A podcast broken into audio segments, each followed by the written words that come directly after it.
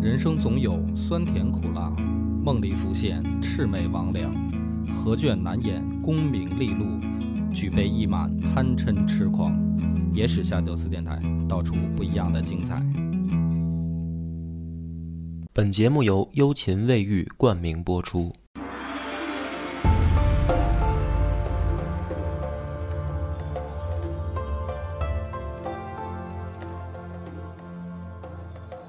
大家好，欢迎收听《野史下酒》，我是主播恶霸波。张扬，咱们上回故事已经讲到了高纬亲政啊，亲政的时候啊十三岁，小皇帝，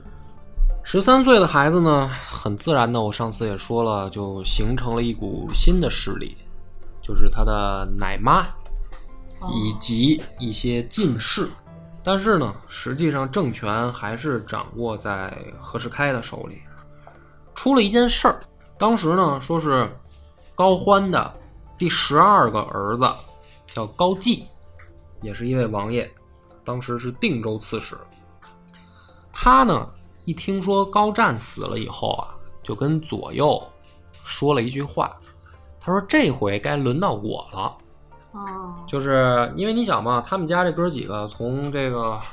高阳、高成、高演、高湛都是带三点水的嘛，对，就是都是兄弟。然后这哥们儿呢一想说，哎，刚一听说哥哥死，说说会不会把传位给我啊？当然没有了，后来大家都知道是高伟嘛。但是这话呢就传到了高伟耳朵里了。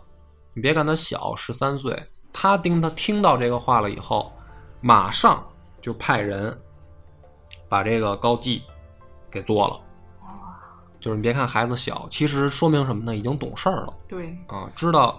但凡有人对他的这个皇位产生威胁，那是绝对不能留情的。那么这个说明什么呢？说明老高家的这第三代也已经长大了。就是你要再往前，为什么说老是这哥几个是吧？哥哥跟弟弟之间争呢？第三代还都小，对啊，都不大。那么这个事儿完了以后呢，这个视角还是回来，胡太后啊和何世开两个人啊，就是属于彻底没人管了啊，这没羞没臊的这事儿啊，弄得有点半公开了，嗯，就是也不遮着掩着了。这个时候呢，这个皇族还有人看不过去，赵郡王高睿联络冯翊王高润，是高欢第十四子。哥俩就商量了，说这个哥哥死了，这个侄子还小，咱这个嫂子有点越来没越没点儿没点儿谱了，是吧？已经就明铺暗盖的，也不也不知道不知道背点儿人了，这不行。于是呢，联络一些朝中的忠臣，啊，就是对皇族的这个礼仪廉耻还有点儿逼数的人，说咱们得想个办法，怎么办？于是呢，大家在朝堂上联名上书，给皇帝说要把何世开赶出京城，让把他外调，啊，不让他在等于首都待着。嗯，胡太后肯定不愿意啊，对呀、是吧？你不能给我老情人弄走，那我这个熬这么多年，终于熬出头了， 你给他弄走了，我怎么办啊？于是呢，他就找了一个借口，他说：“你看高湛的这个丧事儿还没办完，一切事儿起码也得等到高湛的丧事儿办完再处理。”那么这样的话呢，大臣就先等一等，等到丧事办完呢，又开始集体上书。嗯，就说你看丧事也完了，你可以让他赶紧滚蛋了吧。这个时候呢，何世开原本想的，说是是不是说过一段时间是吧？这风口浪尖儿一过去，哎，然后这事儿也就稀里糊涂的不就过去了吗？一看这帮大臣不是玩真的，嗯，于是呢，他就进到宫里面，找到皇帝跟太后，就是说说这个事儿啊，里面有一个挑头的，哎，只要把这个挑头的摁住就行了。那挑头的是谁呢？那就是那个高睿嘛。于是呢，何世开就让皇帝下诏书斥责高睿有不臣之罪。皇帝呢，因为还小，对，啊只要对我的皇位没有威胁啊，大臣之间斗来斗去的，以什么标准呢？还是以妈妈的标准为主。啊哦，就是我妈怎么说，我妈说谁对谁错，对对啊对小皇帝就听谁的。那么第二天呢，这个高睿还不愿意放弃，就想再进宫啊，因为这个是自己的亲戚嘛，嫂子嘛，那我再进宫再陈述利害，啊，把这个事儿国家得严安重一危，点对我跟你一五一十说清楚。结果进宫以后呢，这个胡太后还是咬死了就不同意，嗯就是你的这个建议不行。等他出宫门的时候，就被刘桃芝绑票了嚯，啊！这个就已经做的很很露骨了。绑票以后被人公开了，是吧对，直接拉到后花园儿就给打死了。打死了，对，皇亲国戚打死了，哎，所以这个两个事件说明什么呢？说明在这个北齐的朝堂上，皇族跟这个权臣之间的斗争，皇族就已经不行了。对，啊，就你看我们之前去讲这个历朝历代权力斗争也好，政治斗争啊，它一般都分这么三个派系。第一个呢，这个皇亲国戚、皇族；对啊，然后第二个外戚，第二个对外戚，就是这个媳妇儿家这边的人或者太后家这边的人；嗯，三个权臣第三个就是宦官宦官啊，啊，就是一般都是三个嘛，对吧？那么皇族这边不行了，宦官实际上代表一类人是什么呢？就是进士嘛。所以他不行了以后呢，就新起来这股政治力量就该介绍一下了啊。以谁为首呢？就是高伟的奶妈叫陆令萱，哎，一个老女人。这个老女人呢，特别擅长的就是阿谀奉承。老公早就死了，她呢以这个女仆的身份进入宫廷，哎，这个会来事儿，嘴挺甜，深得胡太后和这个小皇帝的喜欢。就是高高伟还没继位的时候，这个奶妈就已经得到他们的信任信任了。那么干过一件事儿，办的比较漂亮的一次投机。你别看这个小孩儿小啊，有心上人，这哦，个小皇帝啊，嗯，有心上人，喜欢上谁了呢？胡律皇后的一个婢女叫穆黄花儿，哦，一个小姑娘。但是问题出在什么呢？就是高伟呢，你想他是皇家的这个太子，对，是吧？皇储。这个穆黄花呢是一个婢女，身份悬殊，嗯身份非常悬殊。那么高伟呢，当时有心啊，把他的这个身份抬起来，怎么抬呢？这是一个难题。就你这个出身是吧，决定了你没有办法做到一个说很贵族的身份。那么男人还不一样，男人你可以去，比如说建功立业，是吧？这个你说她一个侍女，她能干什么呀？没有办法。陆令萱呢，就找着这个机会了。陆令萱当时被被封为女侍中，哦这个女侍中呢，其实就是一种封号，但是这个封号呢，在古代来说还是比较有用的，就是你的身份跟别人不一样了。那么陆令萱看到这个机会呢，就认穆黄花儿为干闺女。啊，那这样的话呢，我就可以用我的身份把她的地位抬起来，这是我就是这是我养女嗯，啊，我是女侍中，这是我养女。于是这一下呢，正好就点中了高伟的脉了，就是办得真好，哎，嗯深得我心。这还不完，陆令轩还有新鲜的，他认一个干闺女，他让他自己的亲儿子跟干闺女的姓儿，啊，就是他儿子本来姓骆，嗯，对啊，啊，然后呢，他让儿子改姓穆，嗯，那不间接给老公改姓了吗？哎，是啊，反正就是跪舔呗。嗯，所以他儿子呢，就是穆提婆，啊，这个也是一员新即将在北齐的朝堂上的这个进士政治力量当中很重要的一员。这两个了，一个陆令轩，一个他儿子穆提婆嗯，啊，还有两个人，一个呢叫韩长鸾，韩长鸾本身是鲜卑的勋贵的后代。嗯，所以从小啊就在宫中当侍卫，啊，就是等于保护高伟。那本来年纪呢也差不多，所以两个人呢小孩儿互相之间也对脾气。啊，这是侍卫，还有一个叫高阿那公，高阿那公呢是侍从，啊，你就看那个古代什么啊，这个公子旁边一般都跟个书童嘛，对，啊，就是这个高歌纳公就是这么一个角色。这四个人组成了一个北齐政坛上的闪亮的组合啊，我把它叫做侍从集团，就是他们也形成了一股政治力量，只不过这个时候呢还没有太冒头儿，对，毕竟皇帝还小，对，毕竟皇帝还小，然后皇族还在跟权臣斗，嗯，就是跟何世开斗，所以他这个进士集团的人呢还没有太出头，但是这股力量已经形成了。这股力量形成的时候呢，来了一个大的助力，谁呢？就是我们上回说的祖挺。嗯，祖挺不是被扔到牢房里面，眼睛瞎了吗？对啊，哎，高伟还真的没忘了这个祖挺，嗯，把他救回来了，于是呢就把他召回京中了。祖挺一回来了呢，他也摸了一下底，就是现在的朝中到底是一个什么局势。于是呢，这个祖挺，因为他跟何世开已经闹翻了嘛，对，啊，一看这个皇亲国戚这边也不灵啊。嗯再说，其实最大的这个靠山就是皇帝本人嘛。嗯，于是这个祖挺就选中了进士集团，就去主动联络陆令轩，就是互相吹捧。哎，老姐姐，你是一个有福的人啊，对，是吧？有本事。那陆令轩这边呢，你想一帮侍从嘛，啊，本来也说白了没心眼儿、没文化。一看祖挺好，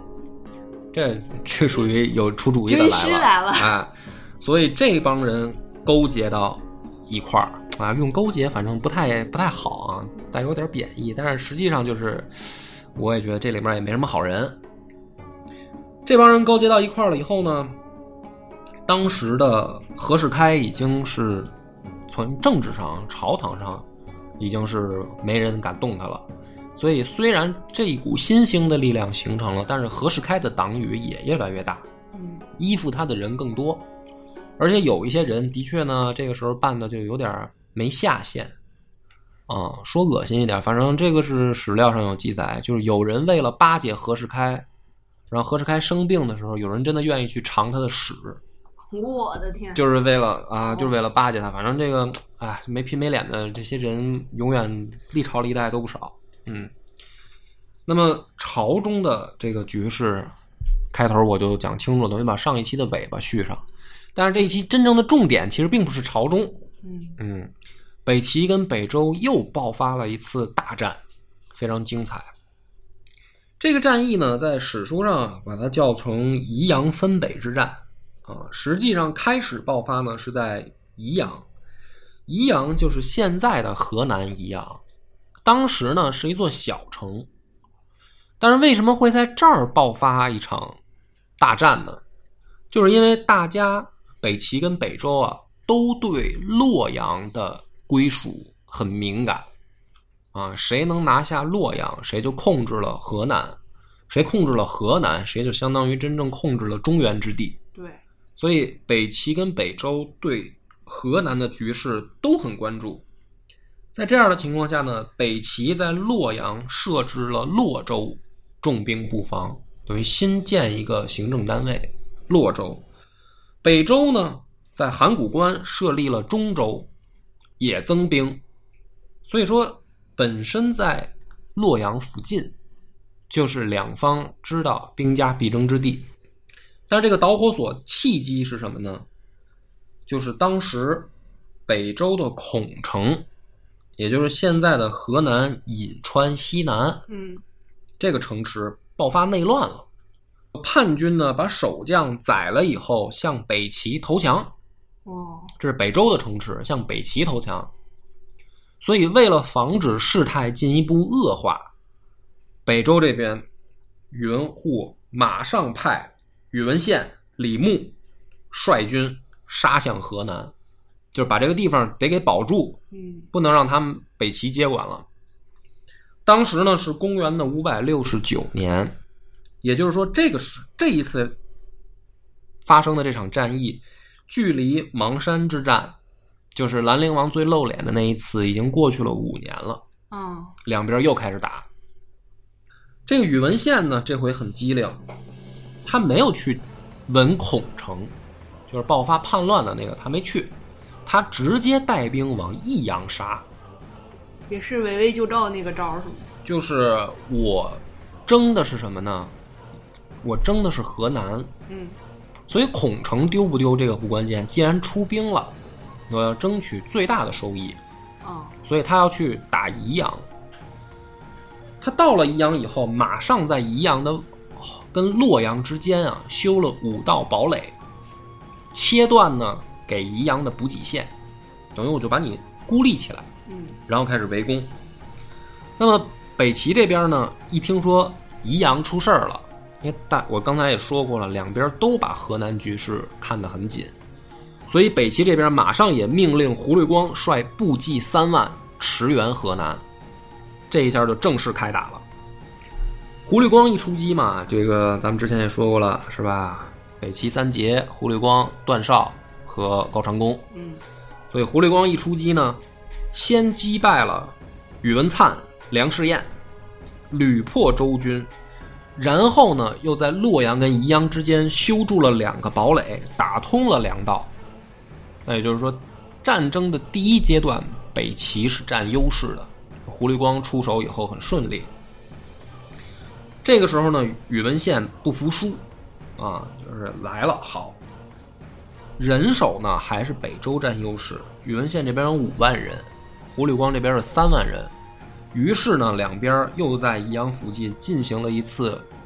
决战，结果是宇文宪大败，而且手下一员大将叫宇文英被斩首，哦，所以这一回呢等于北周又吃了一次败仗。吃了一次败仗呢，宇文宪也机灵了，就是我跟你去打这种野战呢，不占优势，于是他回军，依托自己之前修的那五个堡垒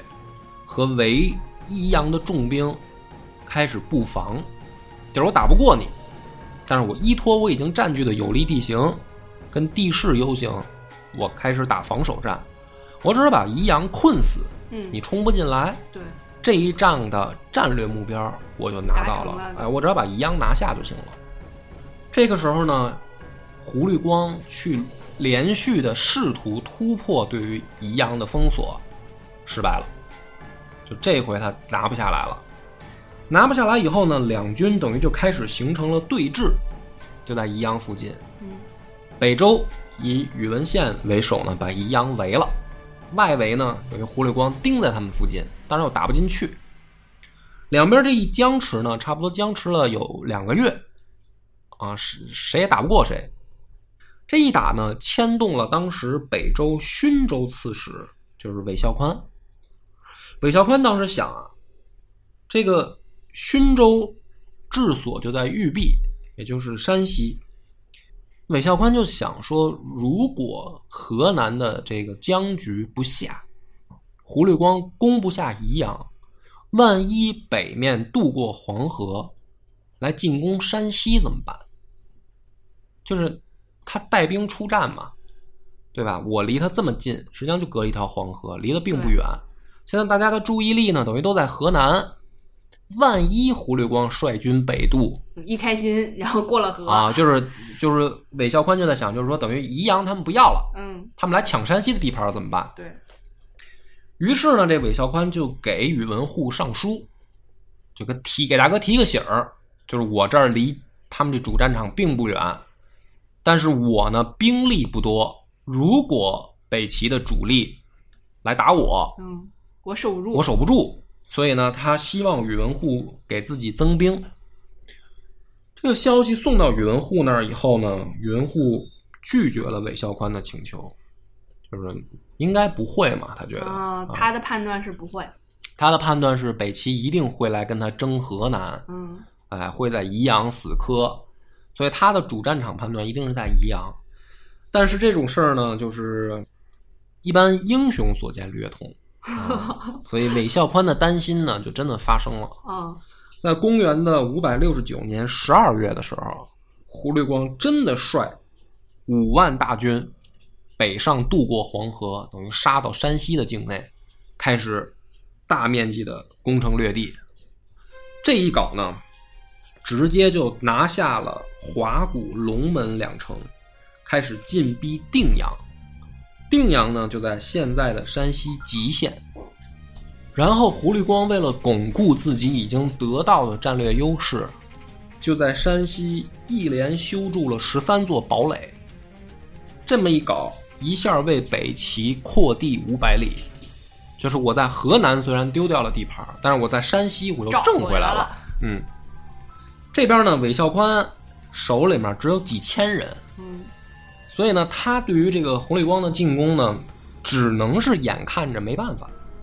就这种事儿，其实最窝心。对，你明明已经判断到对了，要是没想到的话还可以。啊，就是他已经想到了，可是就是没辙，就是眼瞅着人眼瞅家着打进来，你还没辙。所以呢，他呢又写书信，联络了柱国新威，又准备了一个月，终于呢凑足了一万人，嗯就在山西境内又凑足了一万人，然后反攻胡律光。这一次本来是当时的两个绝世大将啊，一个韦孝宽，一个这个胡律光，两个人都是深通兵法，对，而且你从之前韦孝宽的这个判断就知道，这个一个水平的，因为能想一块儿嘛。但是呢，韦孝宽输了，人少嘛，对，一万人打五万人，兵力不占优势。这一仗大败了以后呢，这个韦孝宽就退回玉璧，再给宇文护写信，嗯就是我现在呢反攻，我肯定是没戏了，嗯，丢掉的地盘我拿不回来了。你要再不增兵，这玉璧城我守都守不住，就不一定了。啊，大哥，你这回得你得抓点紧。于是呢，这个宇文护这回也着急了，他就赶紧给前线的宇文宪写信，就是你别在河南浪费时间了，赶紧率军北上，救这个汾北，啊，等于救山西。宇文护呢自己也亲率一支大军进驻到同州，同州就是现在的山西大大荔荔。啊，大我力以我以为是大同，嗯，所以两路人马就又开回到山西来，嗯去堵这个胡律光。所以你看这么一搞，胡律光就很聪明，嗯，这个就是你刚才说的围魏救赵，嗯就是我河南我不是没办法不要吗了？哎，我拿砍不山下西来的不地要盘儿了，对，他这么一搞呢，两边等于又把主战场从河南转到山西去了。宇文护呢，给宇文宪写完信，宇文宪也着急，宜阳这边还没落听啊，别到时候山西丢的地方太多嘛。嗯于是马上率军北上。这回呢，他也学精了，就是胡律光已经准备好了河南方向的敌军北上杀过来。嗯，他已经不好防了。但是没想到这回呢，宇文宪学鸡贼了，他没有直接北渡黄河，他沿着黄河南岸一直向西北走，然后一直走到了龙门渡口。这个时候他东渡黄河，嗯，就是黄河有一段它不是呈几字形吗？对，啊，这个几何的几。当时呢，大家都以为它是从南往北渡河，对吧？那么这个宇文宪比较聪明，他没有，他沿着西往西北走，然后走到黄河西边东渡黄河，哦正好就穿插到了胡律光的背后。哦，这一下一搞呢，等于一下又夺回了汾北的五座城堡，就这一仗就很精彩嘛。胡律光也是措手不及，就等于布防的位方向错了。咱说好在这儿打了，啊在河南打了，对然后你跑到山西来干我，这一下呢，北齐等于又占劣势了嘛，嗯于是也向朝廷这边写信要增援。这回呢，北齐这边把另外两个段少跟高长恭也派出来了，哦就是段少跟兰陵王这时候北齐三杰又聚首了，聚到山西来。哥仨呢一商量说咱们怎么办，最后的决定是什么呢？胡律光率军南回河南，再去把宜阳拿回来。然后呢，由段少和高长恭两个人继续征汾北，就等于两边战场我们同时开花儿啊，这个山西、河南两开花。于是计划一定呢，胡律光带着部队就又南南下回河南。当时呢，段少跟高长恭往山西增援的时候，路过一个地方叫白谷，嗯这个白骨城呢，全部都是用石头铸造的一座坚城，而且非常高，说高达千仞。当时呢，北齐的军队都觉得说这一下比较麻烦，这个城不好拿，嗯结果段少用一天时间就拿下了。哦，什么招儿？他说啊，这个城看似坚固，实际上我们不用强攻，用火矢烧。拿下了这个白骨城以后，马上进军向定阳出击，等于汾北这边的局势又很紧迫。宇文宪呢，这时候已经在定阳的外围挖好了战壕，修好了城堡，啊，就是他也学精了，我知道打野战呢，我打不过你北齐，所以他发现只要打这种布防嗯啊，就是防御战，他还行啊，有点优势，于是又准备好了。当时宇文宪亲自督战上城指挥，段少跟高长恭两个人啊，全力猛攻数次，没拿下来，没打下来，没拿下来，就是的确这个还是真的是有优势。宇文宪，我觉得他也是成长了、嗯啊，不是像邙山的时候那么愣了，嗯嗯，知道利用优势地形跟地利了。所以汾北这边呢，等于就陷入了焦灼，就是北齐进攻不动了。河南这边呢，北周的部队也很精，他们在胡律光南下之前，就派陈国公宇文纯率一路兵马回宜阳展开凌厉的攻势，就等于两边其实都想到了两开花这件事儿。啊，所以呢，河南这边呢，胡律光这回五万大军赶到的时候，正好对方也在猛攻，这样一比，哎，优势还是在北齐。所以河南战场上，胡律光很顺利，就是等于把宜阳的围给解了。嗯解了以后呢，宇文护让参军郭荣在遥乡城南新起一座新城，挖出战壕，重兵把守。就是胡律光，你征河南啊，可能宇文纯不是你对手，嗯但是在山西，我们的优势不能丢，所以就利用自己前面已经得到的优势，继续筑城往前推进。所以摆在段少跟高长恭面前的一个新的问题就是，遥襄城怎么办怎么攻城？啊？怎么攻城？这个遥襄城呢，是在今天的山西吉县西南，就是黄河的这个壶口瀑布边儿上。哦，一座城，呃，西临黄河，用地势上来讲吧，也叫易守难攻。结果段少到了以后，又是用了一天，嗯，又把遥襄城拿下了。遥这回襄城的弱点是什么？这回他用的就是兵法上的用间，间谍的间，哦，派间谍入城，然后里应外合，把这门城打开把这门给骗开了，然后又又又把拿下了。然后呢，段少率军向西迂回，包围定阳。这边呢，北周的定阳守将，分州刺史叫杨夫，杨夫就很着急，马上向宇文宪求援，就是大哥，您别在这个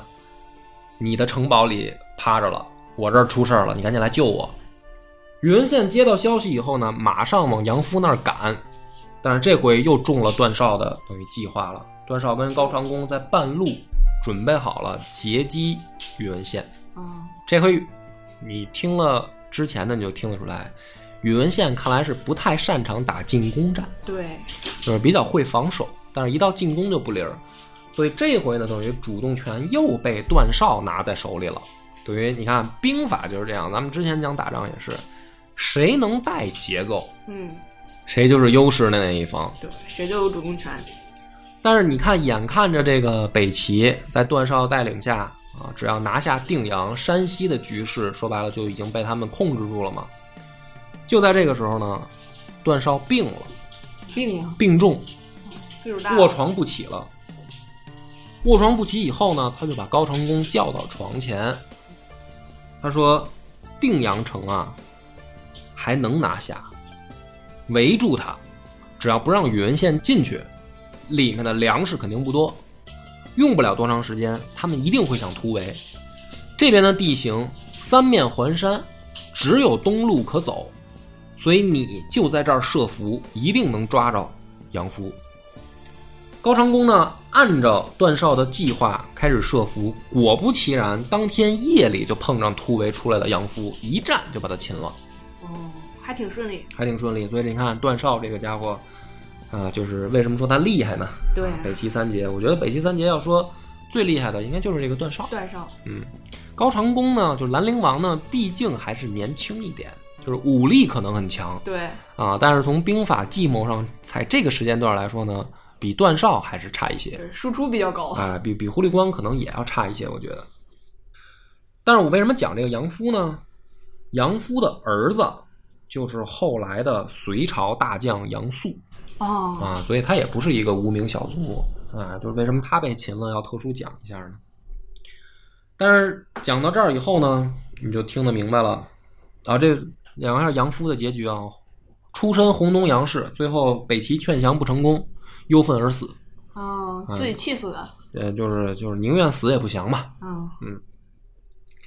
南路的胡绿光呢？你看我这个这这一仗很精彩啊，就是你在山西、河南之前，这个视角必须来回跳跃。胡绿光这不是很顺利吗？连战连捷，连攻了北周四座城堡。到这儿为止，属于这一仗结束了。嗯，盘点一下来看呢，又是北周发起的进攻，对吧？他的孔城内乱了。嗯，向北齐投降，然后他们先出的兵，然后北齐三杰杀回来。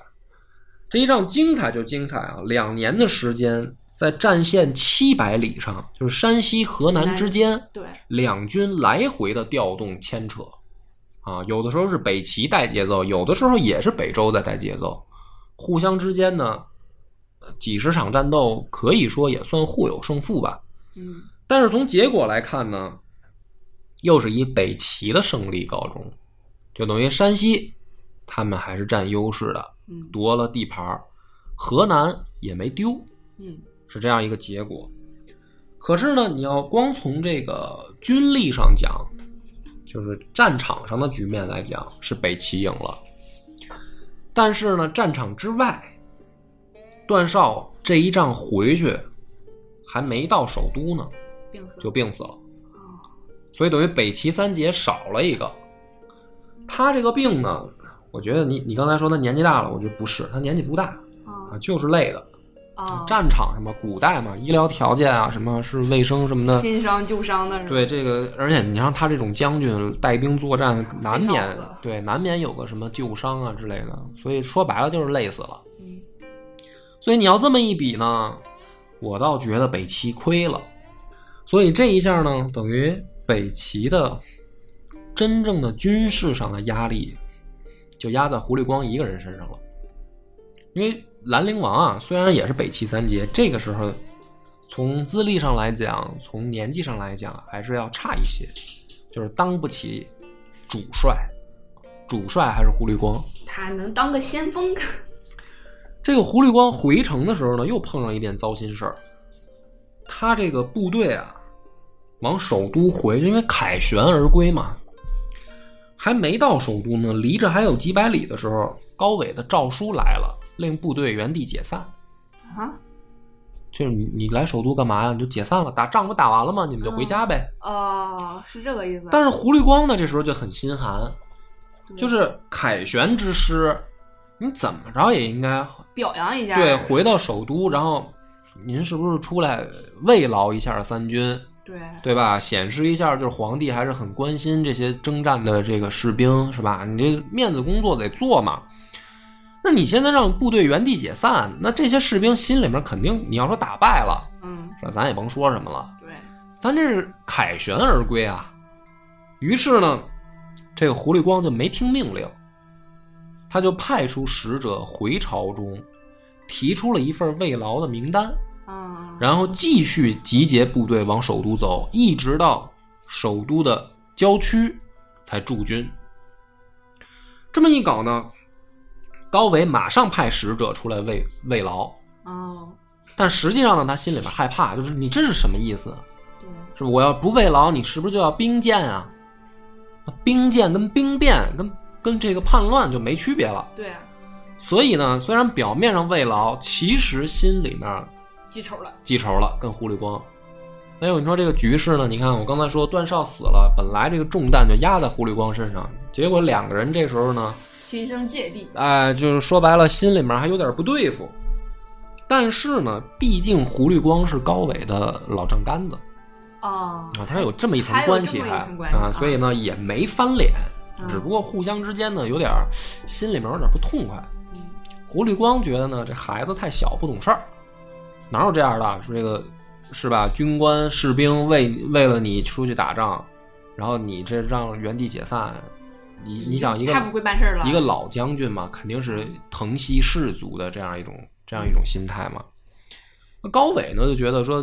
这你现在仗着兵权在手里，你都皇帝的命令都不听嘛，对，是吧？所以两个人心生芥蒂。但是这个事儿呢，等于回到北齐的朝中来看，就是讲北齐的这段历史呢，其实还是老得分两部分讲，一个是对外嗯战场上发生了什么，一个就是朝中对内发生了什么就是镜头总得切换，啊。镜头有切换，切换到当时呢，高伟有一个弟弟，琅琊王高演，嗯但他这个演呢，不是三点水儿的那一个银的演，是一个单人旁一个严肃的严，嗯就是音一样啊，所以我后面就是管他叫琅琊王高演，做一个区分。他这个弟弟呢，跟他是同一个妈生的，就等于是亲弟弟嗯啊，就是不是异母的嗯啊，同一个爹同一个妈生的，岁数呢比他小两岁，非常的聪明。嗯，而且从小呢就深得高湛和胡太后的喜欢，嗯所以一般出现这种情况呢，就是弟弟就会比较跋扈哦，啊、心里面就是对哥哥呢有一些不服气。那么讲到这儿的时候，出了一什么事儿呢？因为这个两口子啊，对这个老二特别溺爱，就给他加封了很多的官职。那个官职要能我在书上能列出来三四行，哇，啊，就是特别溺爱他。所以呢，他呢现在跟何世开也不对付。啊，就你想，他这么多官职在身上是吧？结果朝中大权都被何世开拿在手里，这个琅琊王高演也不痛快。于是呢，每回上朝，他就瞪着何世开，就见面就没好脸子，就不给好脸子。而且他年纪很小，才十多岁。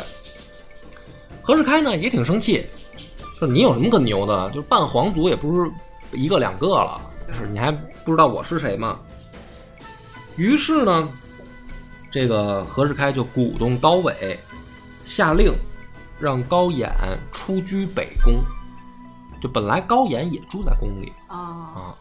出居北宫的意思就是什么呢？离你哥哥跟妈妈远一点儿。啊，那这样的话，不就方便何世开做下一步动作了吗？就等于挑拨离间就方便了呀。对，啊嗯，这时候呢，高演就不乐意了，就是说啊，你这个就是明显想动我了，是吧？本来我跟我妈可能每天能见面，我出居北宫了的话，我可能一礼拜我见一回了。那你后面不就方便你打小报告了吗？于是这个高演就把自己的一些亲信叫来，就是说之前的人弄何世开弄不了，嗯咱们兄弟可以亮手艺了，这回咱们来弄。但问题是怎么弄？就是何世开在朝中啊经营两代，党羽众多，连喂他吃屎的人都有，对，对吧？就怎么弄他？嗯，而且他还做了那么多皇族是吧？嗯、而问题是就是说，毕竟这个高演年纪还小啊，对，这种十来岁的小孩对儿，这种事儿，你让他策划，他也没个眉目。于是呢，想起来一个人，这个人呢是他姨父，就是他妈妈的妹嗯妹的老公啊。这个人叫冯子从，当时的官位呢是侍中，啊，侍中就相当于宰相了，后世的宰相。他就把这个姨父找来，知道这姨父聪明啊，坏主意多，你把这事儿一说，说你看啊，咱家人现在让这何世开欺负啊，嗯，是吧？怎么办呀，姨父？这个冯子从呢，真的是很聪明，就给他出了一个坏主意。这招是这样，他先找这个御史啊，写好了弹劾何世开的奏折，然后呢，这个上面把行动计划啊，怎么处理的意见都写好了，写的完完整整的。但是你看这个电视剧也好，还是你想象也好，一般这种事儿是什么呢？在电视剧上就是突然有一个老头子，嗯是吧？拿着这个朝护板儿出来说“臣有本奏”，然后这个啊，比如说谁谁谁把何世开什么啊贪污受贿也好，是吧？这过来一说朝堂上，然后这边俩人吵。嗯这回不是，他把这个弹劾的奏章写好了以后呢，冯子从就把它夹在了一大摞的奏章里面，就是没朝堂上提出来这个事儿，嗯就直接按照公务文件这么夹在里面，就给皇帝送去了。为什么这么搞呢？这个皇帝啊，每天他有很多的公文要批，嗯，重要的事儿呢，一般朝堂上就提出来了。对，是吧？就是大家先拿个意见，然后呢，最后我签字也好，或者我批准呢，就是等于走一个流程。不重要的事儿呢，就是说白了不用讨论的，你就都拿过来，我就给你签个字就完了，就跟咱们现在大公司是吧？这个啊董事长、CEO 签字儿也这样。对，重要的事儿，那个你部门经理你在会上你先说嘛，嗯是吧？然后大家统一了意见，你回去再出报告。你报告来的时候，就说白了我已经知道了。啊，所以他每天要签很多东西，他签的时候呢，他对不懂都签看，对他都不看了，看、啊小孩儿嘛，你想十多岁的孩子也没那耐性，所以他就全部签同意。哦这里面就夹杂着这一封等于弹劾要办何世开的奏章，嗯，他就给签了同意了，他都没看。嗯这边呢，这个文件一发回来，马上冯子从就让高演拿着这个等于批文去把何世开给逮了。这是皇帝同意签字的，哈哈他就出这么一个馊主意。这么一搞呢，当时执行的一个人叫库迪福连，嗯一个就是朝宫廷的这个将军，叫咱们侍卫头领吧，嗯这么一个，他看到这个命令以后呢，还再去找冯子从确认一遍，嗯因为执行的是高演，他觉得说要动何世开，怎么着也得皇帝知不知道对到底，所以他但是他级别不够，嗯他只能又去把这个命令拿到冯子从那儿，因为他不知道冯子从跟高岩已经商量好了，嗯他就又问了一遍冯子从，说这东西到底能不能执行？这是要动何世开。对，冯子从呢，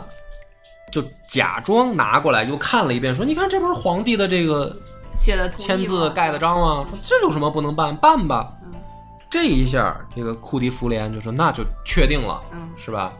就真的把何世开逮了以后，逮了以后，高演就把他宰了。嗯，逮着就宰了，逮着就逮着，马上啊，手起刀落，那嗯不给他妈找一替班儿啊，免得夜长梦多啊。这个这么干是对的，嗯这个干法是对的。那干完了以后呢，高演就认为大功告成了，嗯对吧？就是这个何世开已经除掉了。对，但是呢，这个时候冯子从跑过来告诉他，说我们这个啊实际上是矫诏，叫着，